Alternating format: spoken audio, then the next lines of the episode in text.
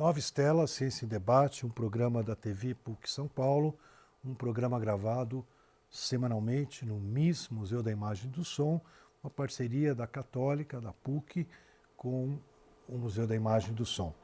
É, estamos na nova série do Nova Estela.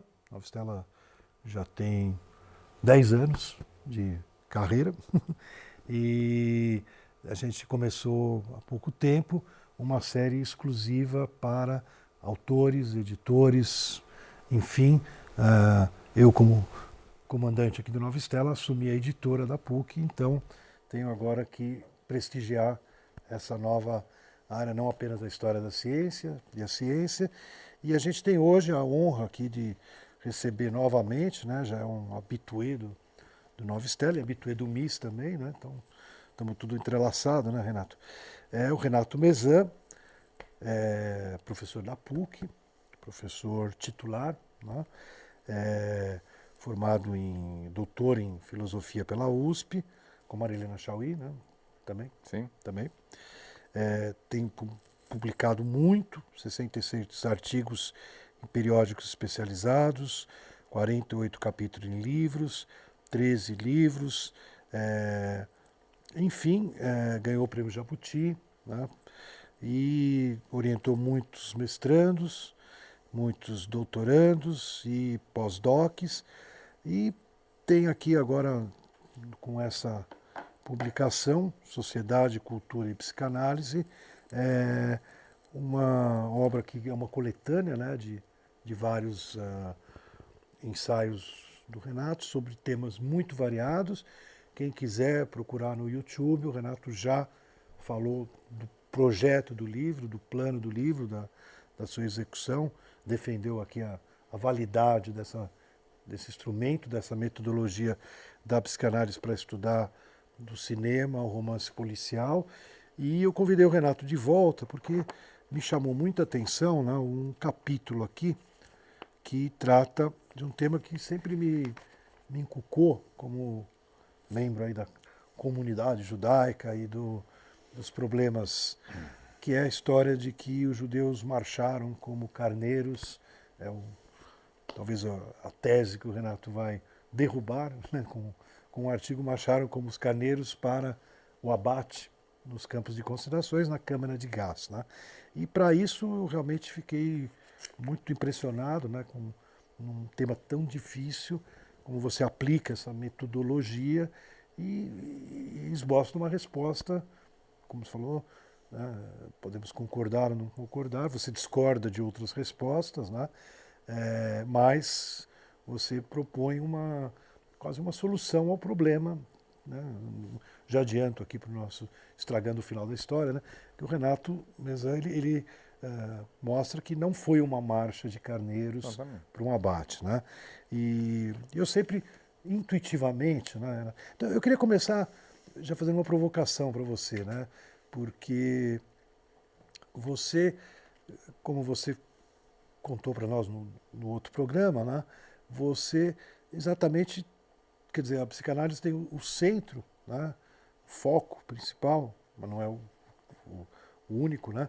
É, a, quase que um, uma, um, uma, fenomenologia do, da vida uh, que a gente vive, uhum. né? que a gente acorda, escova os dentes e, e enfrenta. Né?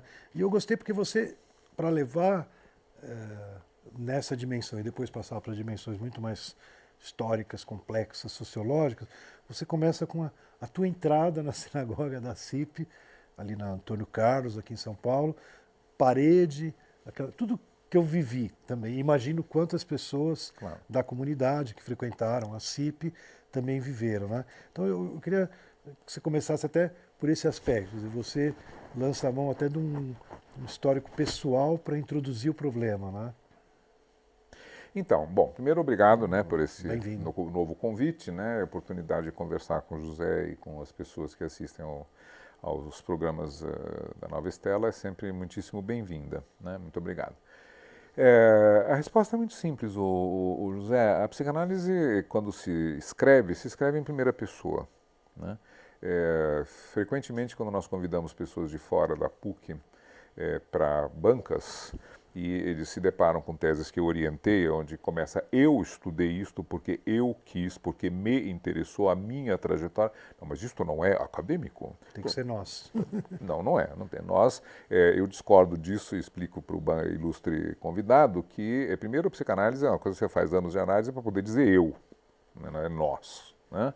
E segundo, né, é, no, no, quando você escreve um trabalho, se você usa é, nós para falar do autor, você se priva do mesmo nós para falar de outras coisas muito mais interessantes, como, por exemplo, o autor e o leitor. Ou então o autor e os seus colegas de profissão, nós, os psicanalistas, né? nós, você e eu que estamos aqui conversando por meio do, programa do Nova Estela, né, temos uma dificuldade. Você é, se priva de cooptar, de seduzir o leitor para o teu lado, dizendo, olha, estamos juntos nessa, fazendo uma pesquisa é, em comum, né? Eu estou. Bom. Então, isso é, isso é um ponto. Segundo, porque, como sempre, tem o predecessor ilustre, né, o tio Zig, né, Freud, né, que colocou no, na abertura da interpretação dos sonhos, cujo 70% dos sonhos narrados são dele, pessoais. Diz, olha, quem vai se interessar por psicologia, mecanismos psicológicos, sobretudo no tempo em que ele escreveu, né, é, tem que se expor de alguma maneira, porque tem que se usar como cobaia, né, tem uma certa reflexividade desse processo. E corre então o risco, aspas, de se apresentar como o único acelerado entre tantas belas almas que povoam o mundo, fecha aspas. Isso é o Freud. Né? Ou seja, você vai contar uh, coisas que não necessariamente são, enfim, as mais belas, né? No caso do Freud, ele diz, bom, ele se mostra ambicioso, né? ele se mostra invejoso, ele se mas olha, você não tem direito a ser isso na vida inconsciente, onde que eu vou ser? No mundo dos sonhos, né? Tem uma diferença entre sonhar em ser, sei lá, o faraó do Egito e dar um golpe de Estado no Egito para tentar ser o faraó do Egito, né? É uma, entre querer né, e, e, e realizar, ou pensar, enfim. Então, no caso desse, desse eh, artigo, né, assim como para você, o, uh, o eh, eu sempre soube desde pequeno que a minha avó, mãe do meu pai, eh, tinha sido eh, deportada de Milão em 1942, 43 por aí, nunca mais se soube, e meu pai morreu sem saber o que tinha acontecido com a mãe dele. Né? Então, obviamente, é uma situação em casa, né? não se fala, tinha um retrato dela em cima da cama do meu pai, junto com meu pai teve a ideia de pôr o retrato da mãe dele, o retrato do pai dele, em cima do seu leito conjugal. Eu imagino qual terá sido a reação da minha mãe a este fato. Mas, enfim, né? É, então eu cresci, ah, pai, vamos chegar lá, olhava para cima, o retrato da Renata Mesan, cujo nome eu tenho, né? É, e foi dado em homenagem a ela, e que sumiu. Um dia foi comprar, sei lá o que, na feira e não voltou para casa, bom, como tantas pessoas, né? E é, então, quando uh, eu entrei na CIP né, para fazer estudar para o Bar etc., e fui na tal sinagoga, existe uma parede coberta de nomes de pessoas, familiares, parentes dos judeus que fundaram aquela comunidade, né, alemães e, e outros, é, que é, homenageiam seus familiares desaparecidos no Holocausto. E eu me disse, bom, minha avó podia estar aqui. Afinal de contas, Itália e Alemanha eram, eram... Tem judeus italianos lá, né? A FACIP foi fundada por alemães e rapidamente recebeu um influxo de judeus italianos. Fim de Contini, por exemplo, Patrícia, uh, enfim, diferentes, né? É, diferente, albanese, enfim, outros, né? Que... É, é, participaram e foram importantes ali na construção da CIP se meu pai tivesse chegado naquela época, sei lá, tivesse se filiado, talvez ele também tivesse sido é, participante. O nome da minha, da minha avó talvez poderia estar muito bem naquela parede. Né? E mesmo não estando, claro que, não, evidente, uma coisa emocional. Bom, e aí, à medida que eu fui me inteirando de mais e mais desses fatos, né, da história judaica, é, por meio justamente de, da participação na CIP, aliás, o artigo é dedicado ao Davi Schumann, né, que foi muito meu, bonito, muito meu bonito. mestre e meu professor, como eu digo, né, nesse, nessas coisas, e a mulher dele, e que. É, Cima, Cima, Dona Cima, Cima, né, e seu Davi, e que é, me abriram as portas, enfim, do conhecimento, do estudo dessas coisas judaicas, já que a minha família não era particularmente observante nem muito integrada nessas coisas, né, apesar dessa tragédia toda da, que afetou a vida do meu pai. Pois bem, então, uh, aí chegou essa história né, de que uh, os judeus tinham ido, sido como carneiros, não sei o que lá, bom, 6 milhões de pessoas foram mortas durante é, o Holocausto, sem contar não sei quantos outros milhões em bombardeios civis, etc. Mas aí é a guerra, né? Morreram 20 milhões de russos, né? É, se diz que o, o, a Inglaterra contribuiu né, é, para a guerra com tempo, esperando até o, os americanos e russos entraram, os americanos contribuíram com a indústria e os russos contribuíram com sangue. 20 milhões de pessoas. Metade da população do estado de São Paulo. Uma vez e meia a população da cidade de São Paulo. Um número absolutamente imenso de gente que morreu. Né? Bom, mas não morreram necessariamente eh, tangidos para guetos, campos de concentração e câmaras de gás. Morreram de bombardeio, de fome, sei lá, etc. Bom, tragédias que ocorrem durante uma guerra né, como ocorreram durante a invasão dos mongóis ou durante a invasão ibérica na América, que acabou com a população indígena. Né? Não se pode dizer que os indígenas marcharam para a morte como carneiros, ou como, sei lá, né, qualquer bicho lá, capivaras ou o que seja, né, semelhante na, na, flora, na, na fauna americana. americana né?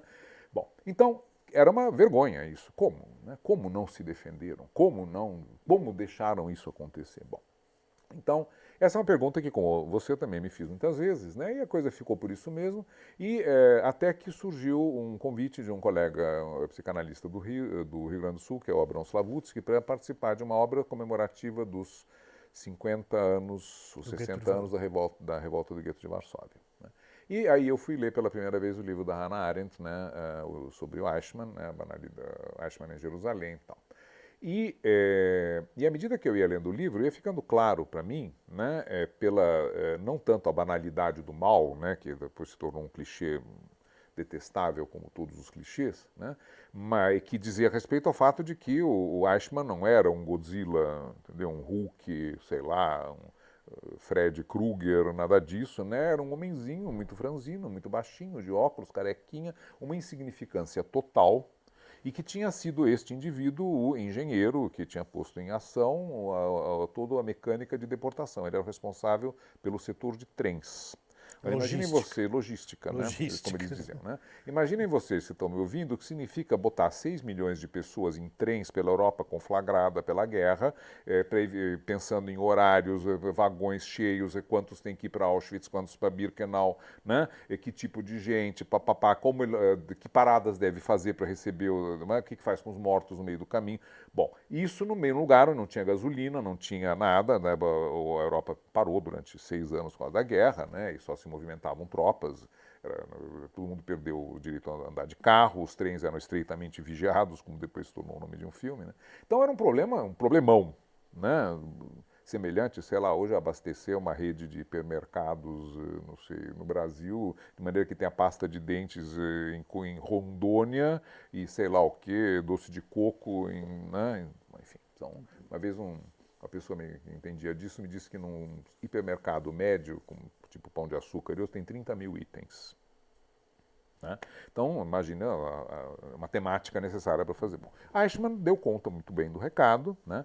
E depois foi enforcado por causa disso. Né? Foi a única pessoa condenada à morte em Israel desde a sua uh, existência. existência. até hoje. Né? Pois bem, então Uh, eu fui estudar isso, né? E fui me dando conta, e esse é o, o, o, ponto que é importante do ponto de vista até metodológico quando se faz esse tipo de estudo, né? A pergunta é uma pergunta psicológica, né? Primeiro, pergunta histórica. É verdade que os judeus, né? A minha resposta, né, depois de estudar um pouco o assunto, foi não, não é verdade. Né? Então, por que eles se deixaram levar, sem que se fossem carneiros, né, para os campos de concentração? Aí é uma pergunta, em parte histórica, como era, o que estava acontecendo, quem eram os nazistas, quem eram esses judeus, como era este ir para os campos de concentração. A gente tem que descer das, do céu das ideias né, para o detalhe dos fatos. O que era a ocupação, como se tratou a questão judaica desde, desde o início, desde o Mein Kampf, nos anos 20, o Hitler disse que os judeus eram inimigos da Alemanha e que ele pretendia acabar com eles. Então não havia nenhuma novidade. Como isso foi implementado? Né? É, para além da discriminação, da perseguição, do preconceito, etc., etc., que inclusive levou à imigração de muitos judeus para fora da Alemanha e depois da Áustria, etc., e chegaram em São Paulo para fundar a CIP, por exemplo.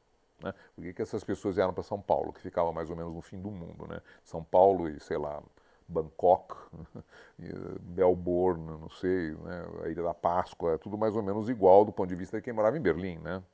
uma cidade, uma capital europeia de primeira importância, e São Paulo era um vilarejo perdido no meio dos matagais eh, meu, do Planalto. Né? Meus pais são de Novo Horizonte e Araçatuba. Pois é. Ainda tenho é. uma amigos, dispersão. Exatamente. Depois amigos nossos, é, é, familiares, enfim, pessoas próximas, né? uma delas nasceu na Bolívia.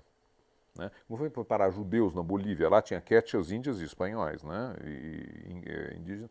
E é, por quê? Porque era um lugar que dava visto. Então, uma, a Gert Saroué, que é a mãe dessa pessoa, né, uma artista plástica conhecida, nascida em Viena, foi parar em, em La Paz, Cochabamba, sei lá, e lá por, por, ali encontrou um sujeito que era um judeu sírio, né, que também de alguma maneira foi parar lá por alguma razão, né, e se casaram, e essa amiga nossa nasceu junto com suas irmãs em Cochabamba, cidadã boliviana. Bom, né? Então, para além disso, essas pessoas ainda conseguiram escapar. Minha avó não, né? e outros também não. Então, o que, que fica claro? Né? Fica claro que, uh, uh, lendo esse texto e outros né, de, de sobre a, a resistência uh, judaica, é que dentro da Europa ocupada era impossível fazer resistência organizada por parte dos judeus. Ponto. Essa é uma tese é, que não sou eu só que defendo, obviamente, as pessoas estudaram isso muito melhor do que eu. E eu acrescento uma coisa que eu fiquei sabendo depois de escrever esse texto, né, é, e que se chama justamente é, a, resistência judaica durante a Segunda Guerra Mundial. Eu creio que esse é o título do livro, de um jeito chamado Benjamin alguma coisa, não me lembro o nome, e que escreveu sobre como foi a resistência judaica à Alemanha na Segunda Guerra Mundial. Ela não ocorreu entre uh, os Pirineus, a Bretanha e a fronteira da Rússia, ou seja, na Europa continental, porque lá era impossível organizar-se né, para essa resistência. Onde ela ocorreu? Nos Estados Unidos e na Rússia. Na Rússia, porque os eh, judeus, graças ao comunismo né, e ao fim dos números clausos, tiveram acesso à universidade e ele dá então em forma em massa, e, aí dentre as nações do Império ex-czarista, os judeus eram sem dúvida mais educada e preparada. Então quando se abriu a oportunidade de todo mundo ir para a universidade, em um certo momento 70% dos engenheiros soviéticos eram judeus, nos anos 30. Hoje provavelmente essa proporção não é mais a mesma, deve ter todas as nações. Naquele momento, né, um cara do, do Kirguizistão tinha que aprender a escrever antes de virar engenheiro. Os judeus estavam com 2.500 anos de tradição literária letrada nas costas, entraram em massa né, e é, fizeram isso. Então, como eles contribuíram para esse é, esforço de guerra fora da é, Europa ocupada? É importante insistir nisso, eu vou usar um minuto para falar. Primeiro, participando ativamente do esforço de guerra. O tanque T-34 que permitiu aos uh, soviéticos vencerem a Batalha de Stalingrado, porque foi projetado para as condições de terreno de Stalingrado, né, e que os alemães apareceram com tanques inadequados a isto, né, foi a, uma das principais razões, além de outras estratégicas, etc., é, projetado por judeus. MiG, o avião, são as iniciais de Mikhail, não sei o que, não é Gorbachev, é um outro nome, Goradevsky, né, um engenheiro judeu. Né, e assim vai. E a mais fantástica realização desses caras foi um uh, engenheiro que propôs, uh, assim que ficou claro que a, uh, o, avanço da Wehrmacht era completamente pelas planícies. Né? O plano, o sujeito sai de Berlim, vai até Moscou, uma planície, uma panqueca, basta olhar o mapa. Né? Além disso, tinha um sistema de trens construído no século XIX que claramente servia. Né? Bom, então, o que, que os russos fizeram? Teca, uh, uh, terra arrasada, como na época do Napoleão. À medida que os alemães iam chegando, eles iam queimando, tocando fogo em tudo. Só que se tocassem fogo em tudo, iam acabar ficando sem comida, sem indústria, sem nada. Porque a parte civilizada, digamos assim, da Rússia era do lado de cá dos Montes Urais, que são os Andes que atravessam né, de norte a sul a, a, a estepe. Né? Pois bem, o que o engenheiro propôs? Levar as fábricas para o lado de lá dos Urais, que afinal de contas continuava sendo União Soviética. Né? Bom, ideia de jirico, vamos dizer, né? Por alguma razão, Stalin mandou botar ele na cadeia e quando eh, os russos estavam, sei lá, os alemães estavam a, não sei, 250 quilômetros de Moscou, mandou chamar o cara e disse, olha, desculpe qualquer coisa, mas como é que era mesmo aquela sua ideia, né? E o sujeito, então, organizou o transporte em 30 dias de 4 mil fábricas com maquinária, homens, Né? Tudo, os, os homens desmontavam tudo, botavam num trem. Eles entravam no trem, deixavam o prédio, se mandavam para bem longe. Lá construía-se rapidamente um novo prédio, enfiavam-se as máquinas e voltava a se produzir prego, sei lá, sapato, enfim. Né? Tudo que precisasse. Tudo que precisasse. Isso foi obra de judeus. Claro que os russos não ganharam a guerra graças aos judeus, mas sem a ajuda desse pessoal teria sido provavelmente mais difícil. Né? Então, esse tipo de coisa é possível por quê? Porque a inteligência, a, a vivacidade, a capacidade de se virar, é, é, o, a criatividade que muitos judeus têm e tinham, não são os únicos, obviamente, mas é, é uma população particularmente bem dotada nesse aspecto, isso é um fato, né? pela necessidade, não é por nenhuma superioridade biológica ou racial ou qualquer asneira do tipo, mas quando você é perseguido por dois mil anos, ou você aprende a se virar ou você perece, né? Isso passa, tá certo? Então, uh, quando foi possível a esses indivíduos, né, que de outra maneira teriam ficado sendo rabinos e sei lá o quê, é, virarem engenheiros e dessa maneira contribuírem, por exemplo, no esforço de guerra soviético, os judeus resistiram como podiam. O que, que acontece do lado de cá, então, fechado parênteses, né? a ocupação. a gente tem mais cinco minutos. Cinco minutos. A ocupação é, é, alemã né, era uma coisa extremamente bem feita. Eu recomendo então né, que vocês, quem tiver interesse, leia o trabalho, vão encontrar muitas informações sobre isso. E, sobretudo, os judeus é, é, é, sofriam de um mal que todos nós sofremos e que é o seguinte: não se é, muda, não se muda radicalmente nada, é o princípio de inércia que você estava falando. Isso é uma questão psicológica também. Né? Você não muda nada sem grandes e, e, e imperativas razões e se você é, vislumbra alguma outra possibilidade. Isso vale para dieta, quando é que você vai fazer emagrecer? Quando você decide que não dá mais. Quando é que você vai fazer análise? Quando você decide que não dá mais. Bom, quando é que você faz revolução e arrisca sua vida virando subterrâneos, por exemplo, na resistência francesa?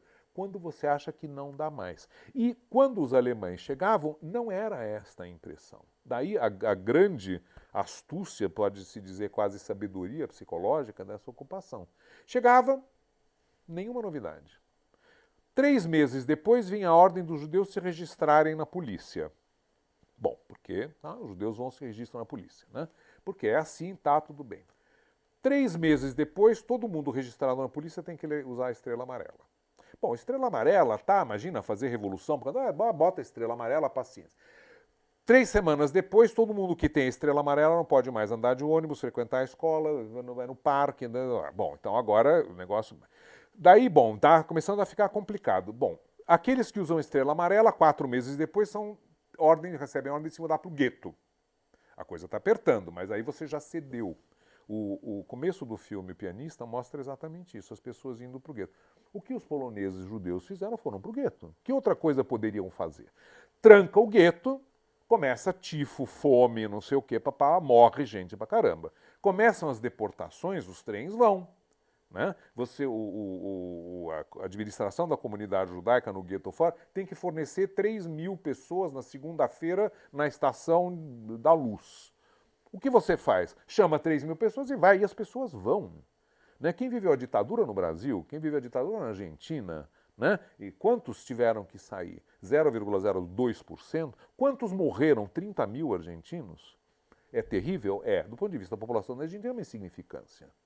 Né? Quantos desaparecidos teve no Brasil durante a luta contra a ditadura? 500. Sim, falar de uma Todos e cada um merecem honra e respeito. Longe de mim é, é, execrar a memória dessas pessoas ou conspurcá-la. Do ponto de vista da população, todo mundo ficou em casa. Milagre econômico, vamos para frente, Brasil. Então, nós não temos nenhum direito porque nós aceitamos de maneira absolutamente natural e humana que o governo é legítimo porque é governo, porque é autoridade, é quem mantém a sociedade funcionando. Não me agrada, eu posso reclamar, tal, assinar opinião, pichar o muro, virar guerrilheiro, né? mas a, a, população em geral não vai se revoltar de maneira sistemática, a não ser que haja possibilidade disso acontecer. E os judeus eram pacíficos, não estavam organizados para serem um, um, um, como chamam, um partido clandestino. Quem fez isso na Europa foram aqueles que estavam organizados para mergulhar na clandestinidade do dia para a noite.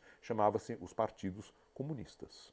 Né? E quem organizou a resistência, junto com alguns militares eh, de Gaulle, foi o Partido Comunista. A razão pela qual os comunistas, depois da guerra, tinham um tremendo prestígio na França e, vieram a perdê-lo cinco décadas depois. Mas enquanto, é, durante toda a época da segunda metade do século XX, os comunistas tinham sistematicamente um quarto do eleitorado francês, fizessem o que fizessem, porque eram os heróis de guerra. Claro. Renato, Agora, eu vou te, eu vou concluindo que... então, né, pra, só para terminar isso, é a razão pela qual, o que, que a psicanálise tem a ver com isso tudo? O que a psicanálise ajuda a entender é essa, é, são essas atitudes, como, por exemplo, porém não só, né, essa de obediência ao instituído, né, que é, fez com que, no caso dos judeus, eles aceitassem, porque não tinham alternativa, essas é, diretrizes, e o resultado foi o Holocausto. Há outras coisas, como alienação, etc., mas aí vocês Daí tá leiam um artigo. Está no livro Sociedade e Cultura Psicanálise, do Renato Mezan. Nova Estela Ex Libris se despede, esperando ter o telespectador conosco na próxima semana.